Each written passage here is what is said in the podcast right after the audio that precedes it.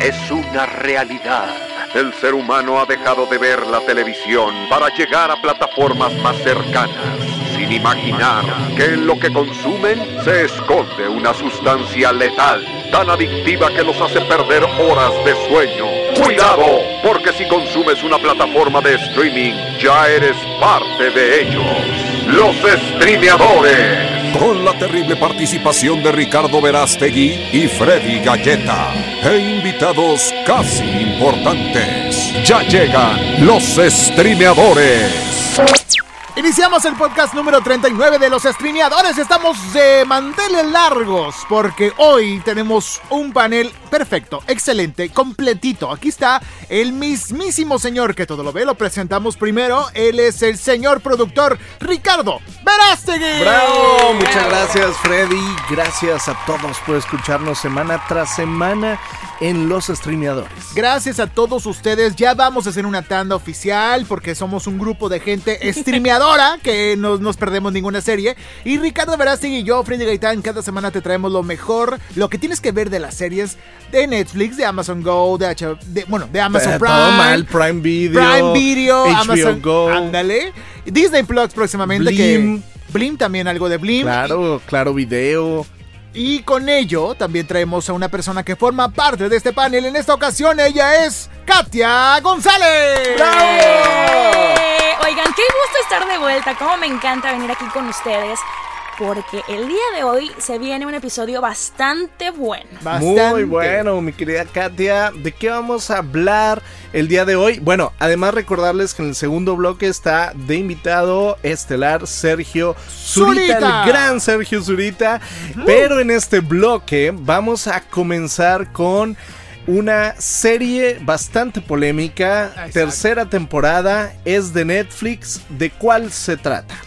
Bueno, en esta ocasión estamos hablando de la serie 13 Reasons Why. Oh. Oh, ¿Y en oh. español de España? En español de España sería por 13 razones. Como tú dices, una serie bastante polémica porque toca muchos temas muy fuertes de la actualidad. Exactamente, y ya desde hace dos años, casi tres años, bueno, tres años en realidad que se estrenó la primera temporada, causó todo este ruido, causó esta incomodidad, este saborcito amargo que nos dice en nuestra cara la realidad de nuestros jóvenes, de los jóvenes eh, de, ahora sí, centennials, millennials, ya casi centennials, que están viviendo los problemas de acoso sexual, los problemas de acoso digital, acoso físico, y todo esto a través de esta serie producida por nada más y nada menos que... Selena, Selena Gómez. ¿Cómo se dice? ¿Selena o Selena? Yo creo que... eh, De los dos, ¿no? es- en Estados Unidos, Selena Gomez. Selena. Gómez, Selena porque Gómez. recordemos Selena. que le pusieron así en, en honor a la, Ah, la reina de la cumbia. De Selena de Selena y los Dinas, Selena Quintanilla. Oye, pero sí, eh, como bien dices, Freddy, 13 Reasons Why fue una serie Ajá. muy, eh, pues, comentada hace dos, tres años que se estrenó. eh, por muchas razones. Vamos a ir desmenuzando cada una de ellas, pero eh, primero vamos a recordar un poco ¿De qué va? eh, de qué va y quién, eh, como bien dices, pues fue producida por Selena Gómez y creo que su mamá también. Ajá. Pero es básicamente eh, está basada, es una serie que está basada en un libro. En una novela, ajá. En una novela de eh, eh, Jay Asher, adaptada por Brian Yorkie para Netflix precisamente.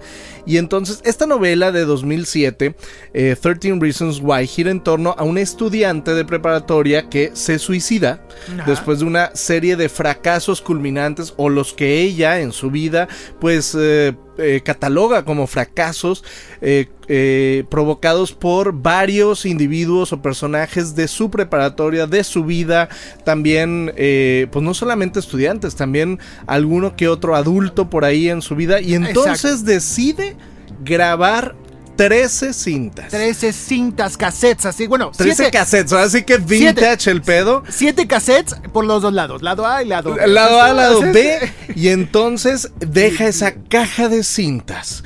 Eh, después, sí, o sea, Sí, se suicida, deja esa caja y entonces la premisa es que en cada una de las cintas detalla las 13 razones por Por las la que, que- decide acabar con su vida. Exactamente. Ahora, todo... Es que... Ahí te va. Hablar Sí. de 13 Reasons Why y en comparación a otras series como Euphoria, por ejemplo, de la que ya hablamos y de la, Ajá. de la que ya eh, comentamos que tiene mucho más de vivacidad, de realidad, de realismo, de documental. Ajá. De 13 naturalidad. Reasons Why pudo haber sido, y yo creo que esa también fue la apuesta de Netflix, eh, la serie que viniera a cambiar y a revolucionar y ayudar a los jóvenes y a toda la gente que estaba en problemas de crisis de emocionales, existenciales. ¿Y qué fue lo que pasó? Si recordamos, Katia, pues todo lo contrario, la gente se empezó a suicidar, los Les, di- chavos les dieron empezaron- ideas, les Sí, dieron ideas. Exacto. empezó a salirles todo mal, a tal fue el grado de que eh, ya en esta En este año. esto- en este año decidieron cortar o censurar eh, la, escena, exacto, la escena de la primera temporada donde ella se suicida y aparte decidieron agregar antes de cada capítulo eh, anuncios de eh, atención, este episodio tiene contenido gráfico violento, este también sus protagonistas a partir de la segunda temporada y en la tercera también salen al principio a cuadro diciendo este es un programa de ficción, este si tú tienes problemas de crisis, por favor no lo veas y si lo ves velo con un adulto para que te oriente, este por favor llama a las líneas de emergencia o métete a 13 reasons eh, Why ajá. y entonces pues ¿qué, qué sucedió? Que como bien lo dijimos la vez pasada, Netflix, al ser una plataforma que ven muchos niños y jóvenes, yo creo que le salió el tiro por la culata. En vez de ayudarlos, a lo mejor a algunos sí le, sí le ayudó. Sí, sí, sí. Pero hubo mucho, mucho más suicidios. Hubo un gran porcentaje de aumento de suicidio en Estados Unidos. Después de este estreno de la primera Exacto. temporada de 13 Reasons Why. Oye, y la verdad es que esta es una serie que todo el tiempo te mantiene tensionado, bueno, o por lo menos en lo personal, así estuve yo siempre porque no lo toma así como que muy sutil- sutilmente, sino lo toma Muy como crudo, es. muy crudo, muy, muy crudo. directo.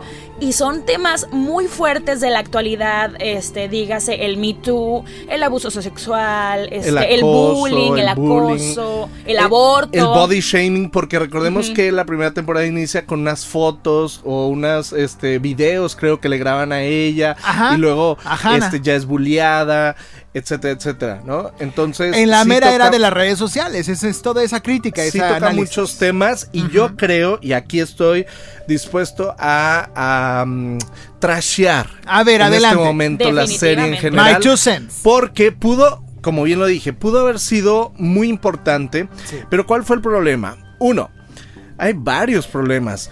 El primero es que 13 Reasons Why, al ser- al ser basada en una novela, que dijeron, híjole, está basada en este casi casi bestseller, vamos a pegar con todo. Sí, pero, híjole, es bien inverosímil. Ya una vez que la llevas a la pantalla, o sea... No el- todo puede cojar tal cual como el libro, ¿no? O sea, Exacto. A ver, en primer lugar, detalles. 13 capítulos que se necesitan en toda la, en toda serie.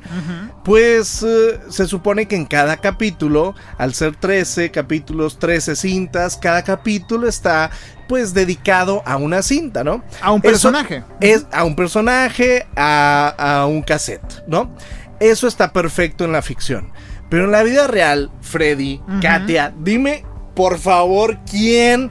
Si te acabas de enterar que tu amiga o tu, am- o tu amor o tu novia se acaba de suicidar, Sí. dime quién se va a pasar 13 días o semanas escuchando esos Esas grabaciones. fucking sí. cassettes en vez de escucharlos en una sola noche. Sí. Porque aparte están por, eh, por irse a juicio, está la policía investigando, la mamá de, de uno de ellos, que para mí es el protagonista, eh, Sí. Clay, es, eh, tiene que ver con la investigación. O sea, ¿cómo entonces Clay, que siempre va en su bici, o sea, se, la- se pasa toda la temporada escuchando los capítulos cuando en un puto 13 horas no duermes y te pones a escucharlos todos? Porque, ah, para empezar, cada, cada cassette eh, se supone que tiene a un, eh, un culpable, Un culpable, o un alguien acusado. relacionado. Ajá. Y obviamente uno de ellos, una cinta, habla de él. Entonces, pues obviamente todo el mundo quiere escuchar su cinta, ¿no? Exacto. Entonces, Pero eso- solamente hay una palabra para eso, amigo. Y esa palabra es forzado. Como Está- toda la trama. Esa es la primera cosa que está forzada. y entonces, forzada. ¿Qué sucede? Que eh, a partir de ahí todo lo que empieza a desencadenarse en la historia es forzado. Eh, la primera temporada, a pesar de eso, Termina creo, casi creo redonda. que cuaja, creo ¿Sí? que está bien, creo que tiene muchos elementos rescatables. Pero ¿qué sucede? Que a partir de la segunda temporada, como ya no tienes esa, eh, eh, Ese recurso. personaje, Ajá. ese recurso, pues empiezas a- forzarlo todavía más, porque empieza el fantasma de ella a aparecerse, En la segunda empieza- temporada, sí. empiezan a meter otras historias, empiezan a, a usar el mismo recurso de los 13 capítulos, 13 fotos, 13 algo, 13 evidencias, y, en, y en la tercera temporada, pues obviamente utilizan el mismo recurso, y entonces todo esto en se la empieza misma estructura. Se empieza a gastar. Y entonces cuando empiezas a estirar y a estirar y a estirar esta liga, pues lo que sucede es que nomás no acaba de, de cerrar bien, ¿no? Exactamente. Mira, en el caso de, ok, ya terminó la primera temporada, viste que tuvo un impacto muy fuerte y no tan bueno en la sociedad, a- pues por la escena tan fuerte que pasan de la chava literal, pues sí, sí, Cortándose las venas. el brazo, exacto. Entonces, ok, tú dices, eso le dio ideas a personas para cometer esas cosas, ahí le cortas. Exacto. Primero. Luego, también, en, este, en mi opinión, ok, una segunda temporada para ver qué fue de los Un personajes. cierre de después, personajes. Ajá. Pero ya una tercera ya es demasiado. Está interesante. Fíjate, yo les di el beneficio de la duda a, esta tercera temporada porque se centra en dos personajes principales que son el hilo de todo. Uno es Tyler. Tyler es un chavo, el típico geek de la escuela, de la secundaria, de la preparatoria, que le sabe a todo de las computadoras, que le sabe a las cámaras, que le sabe al audio, que le sabe a la, a la foto. Y a este sujeto en la segunda temporada recibe, pues, tienen que saberlo, recibe una, eh, una especie de agresión física que lo deja traumado por un gran, gran tiempo. Ese mismo trauma lo lleva a hacer cosas que mueven mucho esta trama en la segunda y posteriormente en la tercera temporada estamos con ese miedo. Pero hay otro personaje el cual siento yo que es el hilo conductor completo de esta tercera temporada que es el villano de la serie, el, el villano de la, de la primera de la primera temporada y, de la segunda, también. que es Bryce Walker. Bryce Walker es el típico jugador de fútbol americano que tiene que es riquísimo, que tiene una casona, que riquísimo. De dinero. de dinero, estoy diciendo, señor. Pero bueno, él es él es Oye, millonario, que acaudalado. siempre se sale con la suya. Todo, tiene los mejores abogados, por eso mismo no logra ser vencido en un juicio cuando lo acusan de violar a Hannah Baker en la primera temporada. Ajá. Y ahora en esta tercera temporada lo vemos como uno de los personajes principales porque conocemos su historia detrás de lo que está pasando, detrás del villano. Como ahora nos están ilustrando, pues ¿por qué debemos sentir empatía por cualquier tipo de persona que haga una agresión de este estilo? ¿Ustedes sintieron empatía? Fíjate, A ver, ahí va venga. mi segundo Ahí comentario. va tu segundo. Mi segundo comentario del por qué no termina de cuajar 13 Reasons Why es la manera en la que está escrita.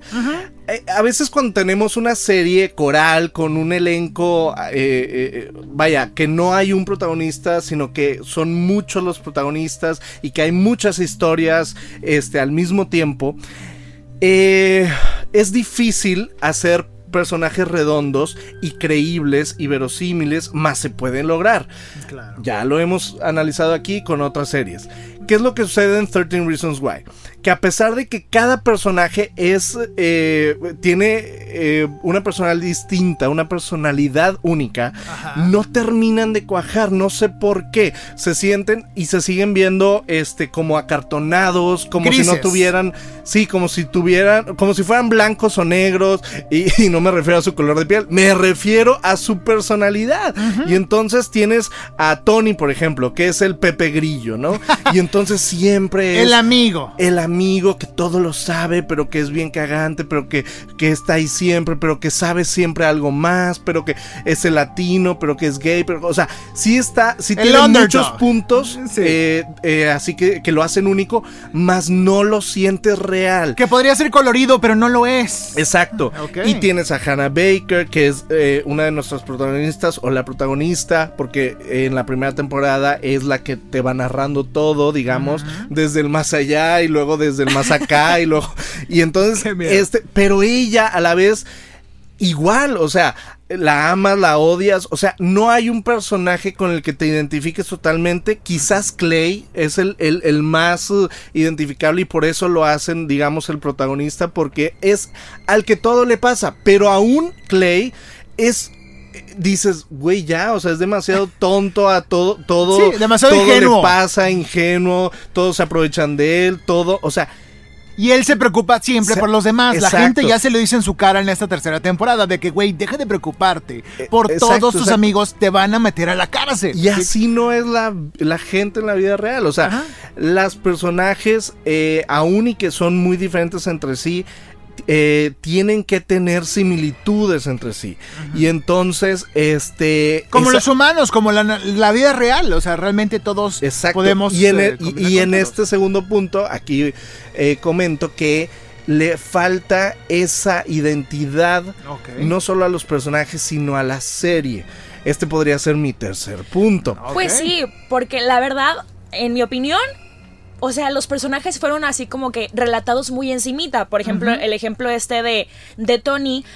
¿Cómo sabes cómo sabe él tanto en toda la serie? O sea, no te dicen, no te especifican o no se meten tan adentro en la historia como para que tú puedas decir, ah, o sea, tiene lógica. Y eh, volviendo al tercer punto, la identidad es bien importante. Pudo haber sido y pudo haber cerrado, como bien dices Katia, en esa primera temporada fantásticamente. Y. Pero no. Entonces la quisieron extender. ¿Y qué es lo que sucede? La Rosa de Guadalupe. Ya, ya es la Rosa de Es que Guadalupe. hay muchos o sea, temas que cubrir, amigo. Imagínate, de ser algo que pudo haberse centrado solamente en el suicidio de un Ajá. adolescente que deja 13 cintas, ahora es, pues métele el chavo que va y le dispara a toda la escuela, el que la se chava que aborta. la chava que aborta, El chavo sea, que es Hay de todo. Todos los problemas de la juventud juntos en una sola En prepa. uno. Y entonces ya es la Rosa de Guadalupe. Y entonces ya es menos creíble aún que a todos esos personajes, incluido Clay, le pasen todas esas cosas. Y, y- y entonces también, y ahí va mi cuarto punto, el, el ritmo. El ritmo de la serie. De pronto pasan capítulos en los que no pasa nada y pasa todo en un solo capítulo, que Sí. usualmente es el 12 y el 13. Ujú. ¿Por qué? Porque te digo, está tan mal construida la historia Sí. que es como un, un, un autor de un libro, un bestseller que dice, híjole, voy a escribir esto nomás para vender libros. Exacto. Y así no funcionan las cosas. Tienes que escribir porque la historia es buena, no para que tengas rating. Y, y- y- y- y pudiendo haber, eh, teniendo un tema o muchos temas bastante delicados, de pronto se, se puede ver hasta, hasta cómico y, te das cuenta en la manera en la que están construidos los personajes que los mismos escritores no creen en su producto. Es lo que pasaba con Grey's Anatomy, que le pusieron de todo. eh, Vuelos de aviones, eh, narcotraficantes, terroristas, todo era una explosión, ¿no? Sí, pero cuando ves Grey's Anatomy, te das cuenta que Shonda cree Ajá. en lo que escribe. En 13 Reasons Why hay algo que te dice, güey, se están burlando de sus propios personajes. ¿Sí me explico? Ejemplo, en la primera temporada, esta niña se corta las venas, ¿no? Y es algo dramático. En la segunda temporada, en vez de, después de todo el pedo que, que hubo, en vez de... Enlotarse, de hacerlo luto. de hacerlo súper más este serio, Ajá. lo hacen hasta cómico. Ella se aparece como fantasma y entonces este hay una escena donde empieza a gotear algo rojo que piensas que es sangre y es pintura. Y ella está pintando una, o sea, dices, ¿qué es esto? O sea, ¿cómo? ¿Cómo te vas a burlar de tu, o sea, y aparte cada personaje tiene eh, como que un poco la visión. Eso puede ser un arma también de doble filo. Ajá. Que por ejemplo sus mismos personajes primero te están llevando hacia, no, es que tienes que eh, empujar más, tienes que amar más, tienes que preguntar qué pasa, tienes que estar ahí. Pero luego otros personajes dicen, no, es que cómo podías saberlo, no, es que si se va a matar ya se va a matar. Entonces esto crea confusión, en, en- sobre todo en un público tan juvenil que dices, a ver, ¿qué es Claro. el mensaje? ¿Cuál es el mensaje? Que sí hay que apoyar o que de todas maneras se va a matar. O sea, Es eso es lo precisamente- que no queda claro. No tiene identidad Mira, este en ese sentido te lo dejan muy abierto. Y para esto ya está confirmada una cuarta temporada. ¡Ya! Y hasta no. tú piensas, O sea, ya piensan que tienen tan poquitas temporadas que en la tercera, sabes que déjame meter esto, esto, esto y esto y esto y esto. Entonces, en realidad, no tiene una historia que tú puedas seguir. Tiene muchas, te confundes y. Es trama estirada. Y, y- y- y parte de lo que comenta Katia es que en la primera temporada mínimo había una premisa, que era el Sí. suicidio y todo esto. Ahorita ya es Tiroteo, temas juveniles. Sí. y conflictos juveniles eh, vistos por varios estudiantes Todo de en prepa. O sea, ¿qué es esto? ¿Lo que callamos las mujeres? o, sí, entonces es eso, es eso, que por extenderlo ya se perdió el objetivo. Ahora, la gente está enojada, la gente en redes sociales está molesta, no le gustó, no, no están satisfechos muchos, no está apoyando realmente esta serie a las personas que le sufren bullying, acoso sexual y demás. Hay una especie de Me como lo, como lo decías tú, Katia, hay un Me Too movimiento de, de unas mujeres que están protestando, hay una especie de unidad, movimiento testimonial, pero aún así, realmente la pregunta aquí es, ¿está ayudando a la población? ¿Está ayudando a los usuarios? ¿Sí o no? Pues Deberíamos mira, de seguirla viendo y Tendríamos apoyando. que, tendríamos que eh, meternos a ¿Sí? 13reasonswhy.info, Ajá. que es la página donde ellos eh, pues ofrecen ayuda a toda a, a toda persona que, que está pasando por problemas de, de este tipo, pero ellos mismos lo dicen, o sea, es un show, entonces eso es lo que no, no, no me acaba de convencer, o sea... O eh, eres, o eres, ajá, o eres una fundación o eres un show. Exacto. Exactamente. Sí, sí, o sea, ellos mismos eh, para tener rating o para tener trama o, O para apoyo. tener empiezan a crear dramas de más y, y- y entonces ya dices, híjole, es que sí puede eh, pensarse mal de los escritores y de los productores y de los creadores de esta serie. O sea, realmente ¿por qué lo están haciendo? ¿Para ayudar o para... Para vender más, Vender sí, más, para que se hable de esto. O sea, e- esa es la duda. Porque hay otros, otros shows, por ejemplo, ya lo hablábamos aquí anteriormente con When They See Us, por ejemplo, eh, o con Euphoria o con The Society. O sea que sí eh, tienen que ver con la sociedad eh, actual y sí hay links y, y el show de alguna manera se lleva al- a la realidad, pero está tratado con respeto, ¿sí me explico? Sí, sí, sí. O sea- hay una coherencia, hay una. Eh, Hay un trabajo detrás de todo eso. Pero bueno, vamos a. ¿Qué les parece? Ya vamos a terminar este bloque. Vamos a ir terminando calificando con Clay Jensen, ¿les parece? Sí, por ¿Sí? supuesto. ¿Cuántos Clays le dan y, den- y digan su reseña final para cerrar su opinión sobre esta serie? Ricky. Ay, o. Katia, empezamos con Katia. Para Katia, que- vamos a empezar con Katia. A ver. Híjole, mira, yo sí la voy a trashear. O A sea, súper forzada, demasiados temas en Tercera uno. temporada, estamos Sí, hablando Eh, nada ajá, más, ¿verdad? Exacto. Exacto. Sí, yo le doy tres. Tres Clay Jensen. Tres. Ok. Porque mira, la verdad, este. En cuanto a cámaras, vestuario, escenografía, está muy Producción buena. es muy buena. Ajá, pero lo que es la historia es demasiado forzada. Yo opino que en la primera temporada ahí lo hubieran cerrado y hubiera estado perfecto.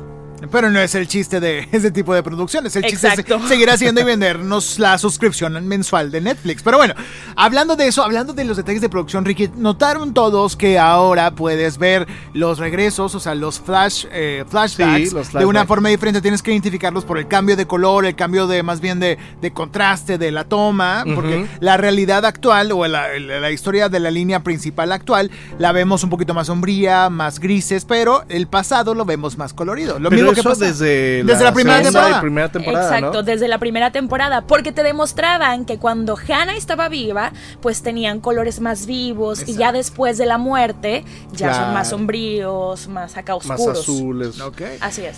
Yo por mi lado, chicos, le doy cuatro Clay Jensen porque a pesar de todo, de que fue forzada, yo sí disfruté mucho la redención de ciertos personajes, yo sí disfruté mucho un poquito la trama, porque me piqué, me puse a leer, investigué de los personajes, me gustó. Para la gente que sí le gusta este tipo de tramas forzadas, adelante, vengan, lúzcanse, váyanse como Eduardo en Tobogán, no disfrútenlo. Pero...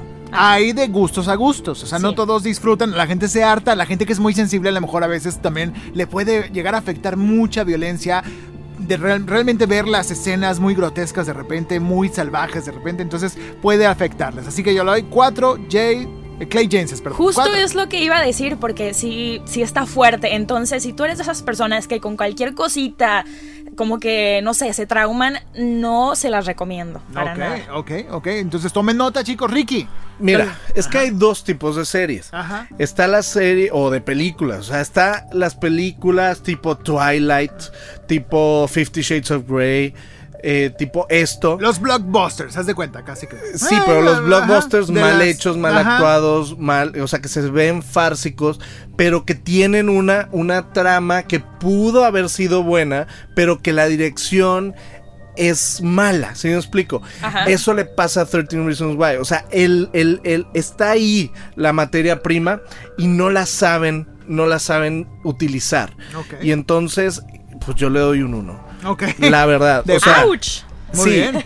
13 Reasons Why, la primera por ser, fíjate, por lo innovador del tema, yo le pongo un, ¿qué será? Un 3.5. Ok. Pero a la tercera yo creo que ya era, este, estaba de más. Yo creo que, mira, para todos los que siguen la trama o que la siguieron desde la 1 y que obviamente eh, Bryce... eh, es, es lo que te decía anteriormente. O sea, el villano, de pronto, eh, pues es, eh, eh, te lo presentan como villano, la 1, la 2, y entonces la 3 ya es eh, redondo y entonces no es, no es malo, malo, tiene también sus, sus cosas. sí, pero se sigue viendo fake. No sé por qué. No sé por qué no se la compras Ni con calzador. yo creo que el único que, que, que, que- que le compras y te llega a hartar es, es, es Clay. Es Clay Jensen, sí. Y, y, y Hannah, o sea, es, es- hay algo muy extraño en la manera en la que están construidos los, los personajes que no, que no sé, o sea, como que te harta, que dices, híjole ya, o sea, esto no es posible. Más quiero pensar que sí hay personas que son así eh, en la vida real, entonces Claro. bueno, nada más Debe de por, por ese beneficio de la duda, a la primera le doy un 3.5, a la, un, a la tercera le doy un 1. Uno. Esa es la calificación de Ricardo Verástegui, un Clay Jensen para esta serie 30 Reasons Why. Así que nosotros ya nos vamos a un corte. Gracias, Katia, por estar con nosotros en este bloque, con nosotros en este espacio. ¿Cómo te seguimos en redes sociales, Katia? Bueno chicos, ustedes me pueden seguir en Instagram como arroba soy Katia GZZ y ahí pues podemos seguir nuestras aventuritas mutuamente. Eso, y también tu sección de dónde lo hemos visto, más adelante le vamos a escuchar. Vamos un corte y regresamos con más aquí a los streameadores. Vamos con la sección favorita de las mujeres arriba de 60, eso se llama Datos Curiosos con Juan Carlos Mendiola. Ponerle pausa no servirá de nada. Llegarán en breve por ti los streameadores. Regresamos. Datos curiosos de tus series favoritas. Por Juan Carlos Mendiola. 13 Reasons Why. Los cassettes sobre los cuales se desarrolla la trama son de la marca japonesa Maxell. Esa empresa fue la primera que lanzó al mercado cintas vírgenes a mediados de los años 70. Entonces sería algo así como los tataratatarabuelos de Spotify. The Office británica. La serie tuvo un mal comienzo. De hecho, sus primeras presentaciones obtuvieron una de las dos notas más bajas en la historia de la BBC. Sin embargo, la cadena decidió confiar en ella y el resto es historia. Mad Men. El primer capítulo de Mad Men es el único que fue grabado en Nueva York. El resto de los episodios fueron rodados en Los Ángeles. Nada es lo que parece.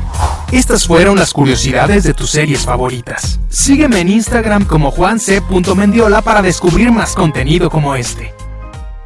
Anuncio importante, anuncio importante. Están de regreso. Están aquí los streameadores. Regresamos a los streameadores de nueva cuenta. Estamos el señor Ricardo Verástegui. ¿Cómo te encontramos en redes, amigo? Como arroba rverastegui en. Twitter, en Instagram y en Facebook como Verastegui. Exactamente, yo soy Freddy Gaitán, me encuentras como Freddy Gaitán también en todas las redes sociales y pues bueno, como les dijimos, como lo vieron en la portada, como lo vieron en el título, está en este podcast especial un invitadazo de honor. De lujo, Él es actor, director, dramaturgo, escritor y conductor del programa de radio. Dispara, Margot, dispara. Sergio Zurita está en la casa. ¡Fuerte el aplauso!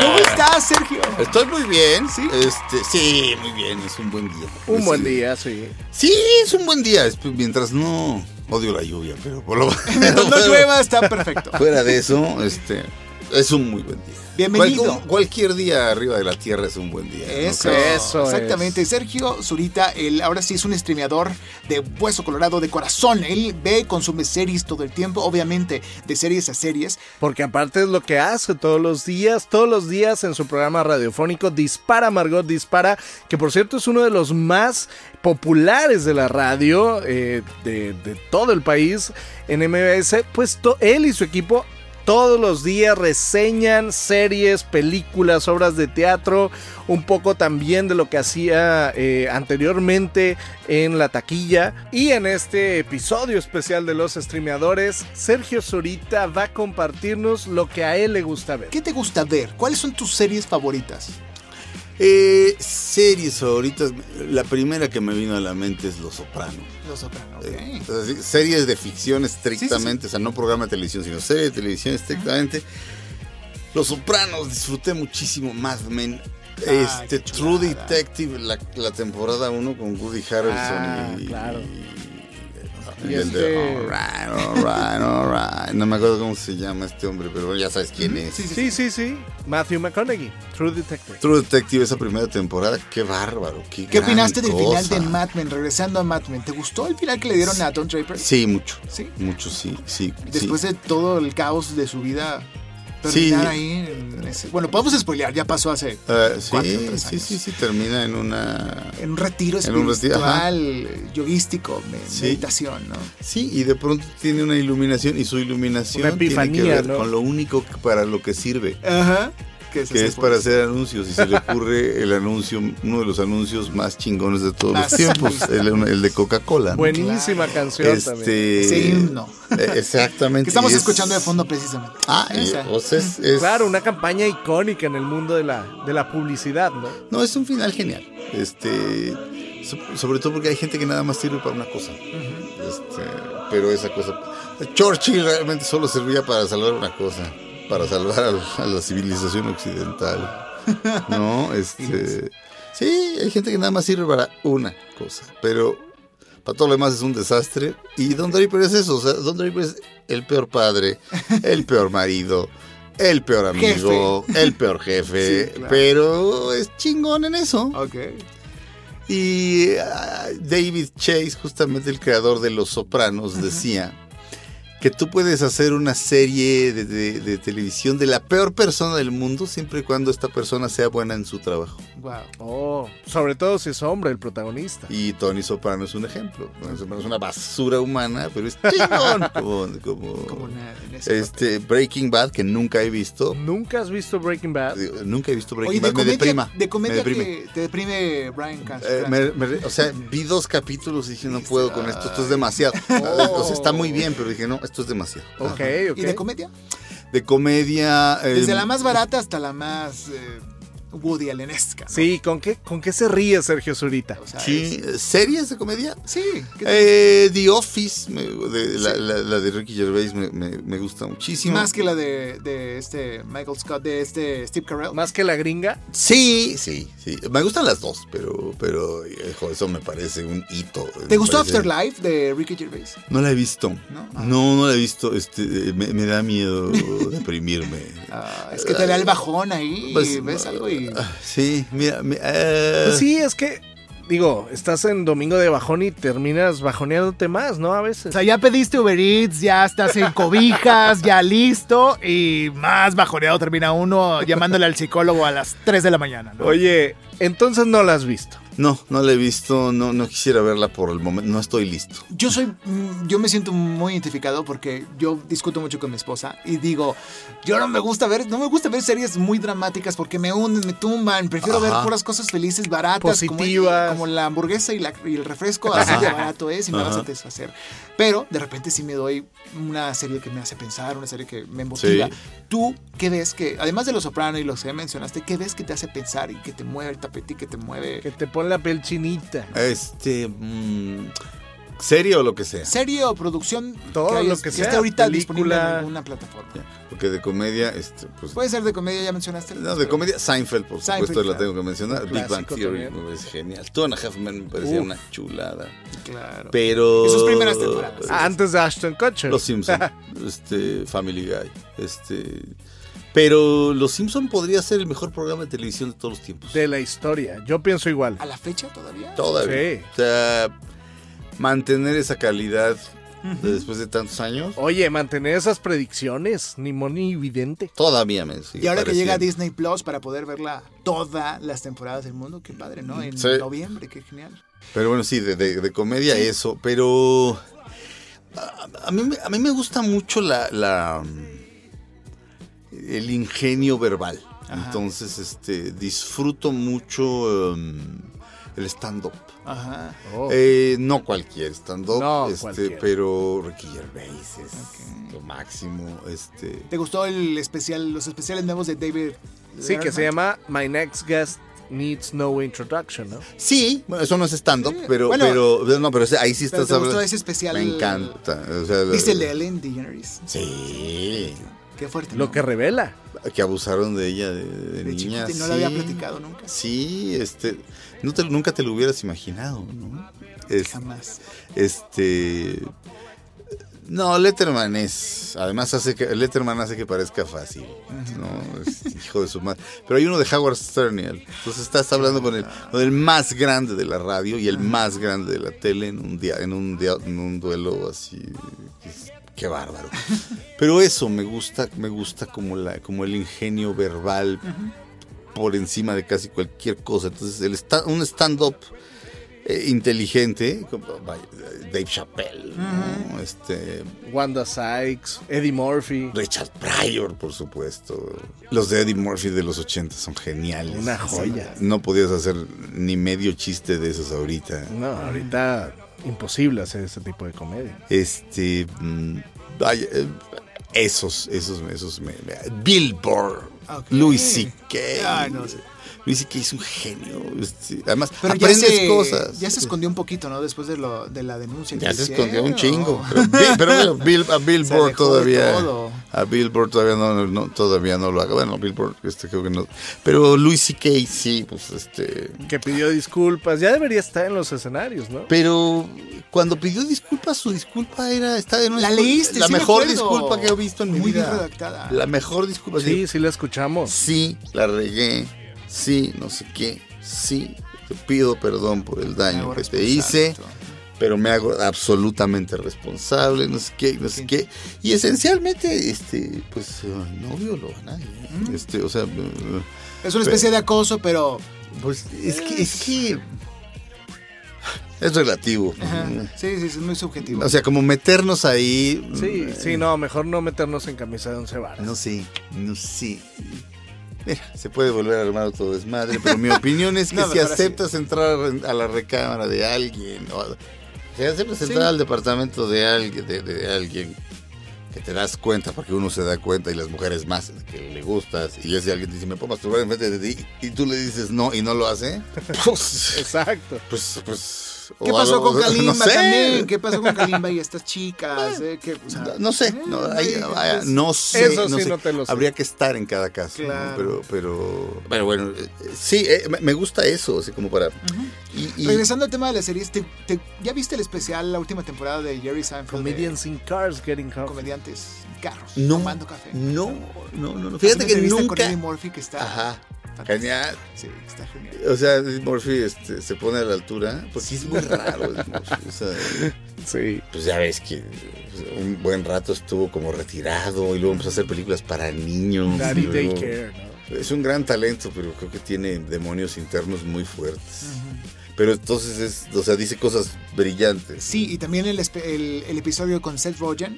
Ajá. Hablan de cómo. Hablan del respeto que le tienen a Bill Cosby. Ajá. Y también de cómo los cagoteaba, por así decirlo, ¿no? O sea, Ajá. los reprendía, les, des- le- les daba discursos y les decía, ah, la estás cagando en esto, la te estás equivocando. Sí.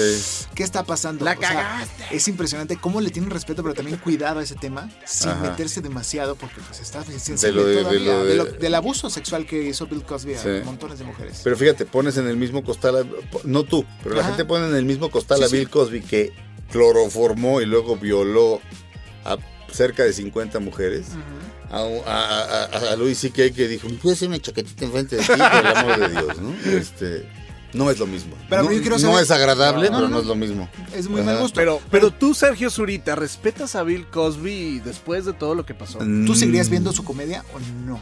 Me parece un enormísimo comediante, enormísimo, porque además casi, ca- todo el mundo hace una hora, una hora diez, una hora y media. Este se aventaba unos dos horas y media. Sí, ah, bárbaro, un maestro. Ahora sí que como decíamos hace rato, a veces lamentablemente pues eh, pesan algunas acciones, pero vale también mucho más su trabajo, ¿no? No, pero no, ya no, o sea, no, no puedo, no puedo verlo igual, no puedo verlo igual. Todavía hay- me acuerdo de algunas cosas de, de- de él con David Letterman y me- todavía me río, pero no, no, ya, o sea, no. Claro, no, no claro, puedo, claro. No puedo, no puedo, digo, ni modo. Es ese juicio al que nos estamos, nos estamos enfrentando ahora que la gente dice, ay, no sé si escuchar música de Michael Jackson sabiendo ya todo lo que pasó ahora Sí, que salió pues el sí. documental de los, Mm. de los chavos que se llevó a Neverland.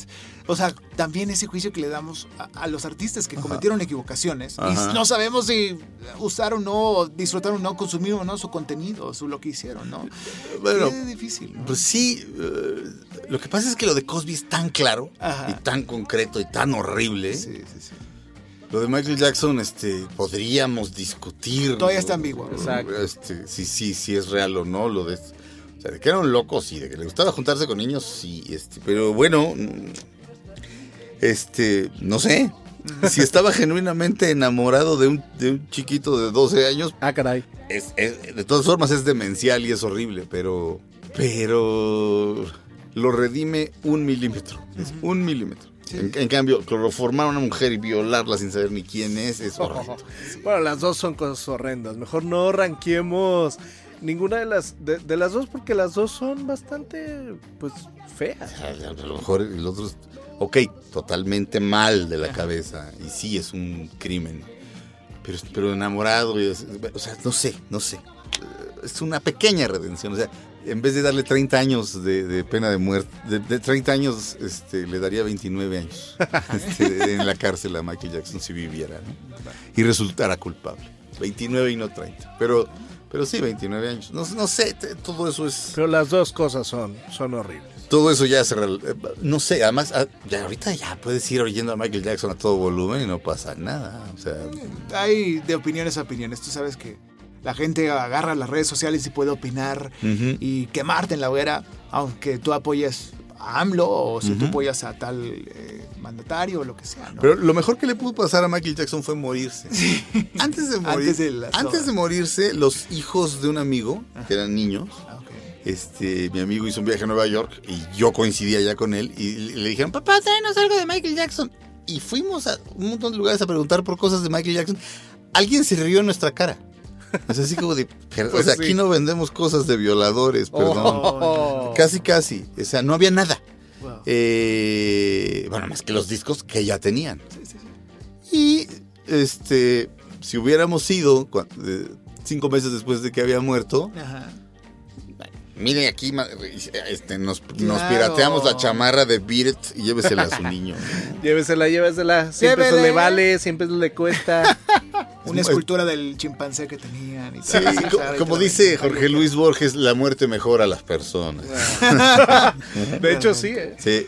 Sergio, ¿qué estás viendo ahorita? ¿Qué Ajá. tienes ahorita en, en tu, no sé, tu sistema de lo que estás viendo en tu Netflix, en tu Roku, En tu Blim. sé, Ajá. lo que- Eh, en tu eh, Apple TV? en- Este, he estado viendo, eh, vi todas las películas de Terry Gilliam porque lo entrevisté en el Festival Ah, de sí, Ah, Guanajuato. el de ¿no? Monty Python. sí. Y bueno, fue, o sea, verlas fue maravilloso, pero estar con él era como platicar con un viejo amigo, era, era- era una sensación muy... el tú a tú, pero además como si lo conocía desde Muy hace mucho.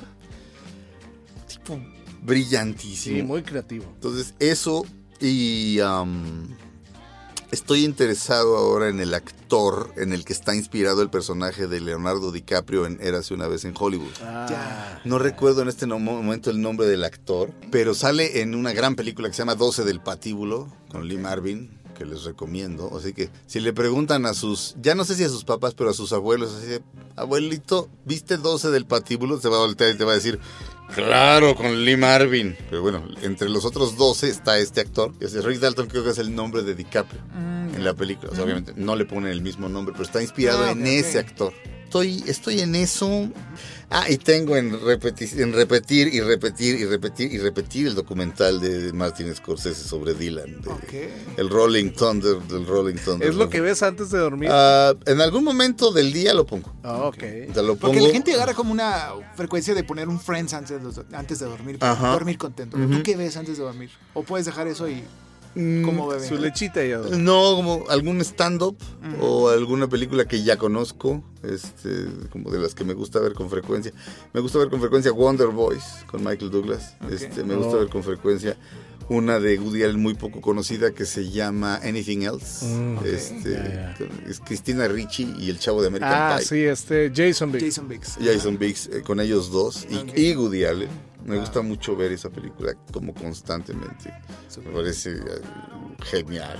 Eh, eso, eso, como, como ver cosas que ya conozco. Perfecto. Pues él es Sergio Zurita. Maestro Sergio Zurita. ¿Cómo te encontramos en Twitter? Arroba S Zurita, o sea, S-Z-U-R-I-T-A. Ese es Zurita. Muy bien, perfecto. Muchas gracias. Muchísimas gracias, Sergio. Ya sabes que somos fans de tu trabajo, nos encanta lo que haces. Y personalmente también tu trabajo como actor me encanta. eh, como Churchill, por ejemplo, en Tres Días en Mayo. Entonces, fascinados estamos. Gracias por estar con nosotros en los streameadores. Sergio, escucha este programa y este, la gente que quiera saber más de él, pues síganlo en sus redes sociales. Escuchen Dispara Margot, dispara lunes a viernes a través de MBS. Sigan el canal de YouTube, ahí están todos los episodios.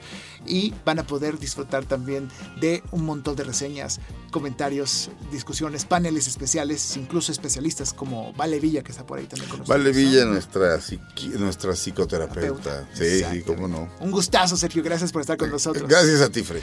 Vamos a un corte y regresamos a los streameadores. Vamos a su sección favorita. Esto es Donde lo hemos visto con Katia González. Regresamos. No te quites los audífonos. Ellos llegarán hasta ti. ¿Dónde lo hemos visto? Con Katia González. ¿Cómo se llamaba? ¿En qué otra serie salió? ¿Qué traía puesto? Imagínense un día despertar y que todos los adultos de la ciudad hayan desaparecido misteriosamente. Eso es algo a lo que la actriz Catherine Newton se tuvo que enfrentar en la serie adolescente The Society, con el papel de Ali. A la multifacética chica también la podemos ver en la película nominada al Oscar Lady Bird, al lado de la actriz Saoirse Ronan. O también la podemos ver salvando al mundo Pokémon de las garras de un excéntrico empresario y del poderoso Mewtwo en Detective Pikachu. Ahora sí, no tendrás pierde en identificar dónde lo hemos visto. Yo soy Katia González. Sígueme en Instagram como arroba soy Katia GZZ para encontrar más contenido como este.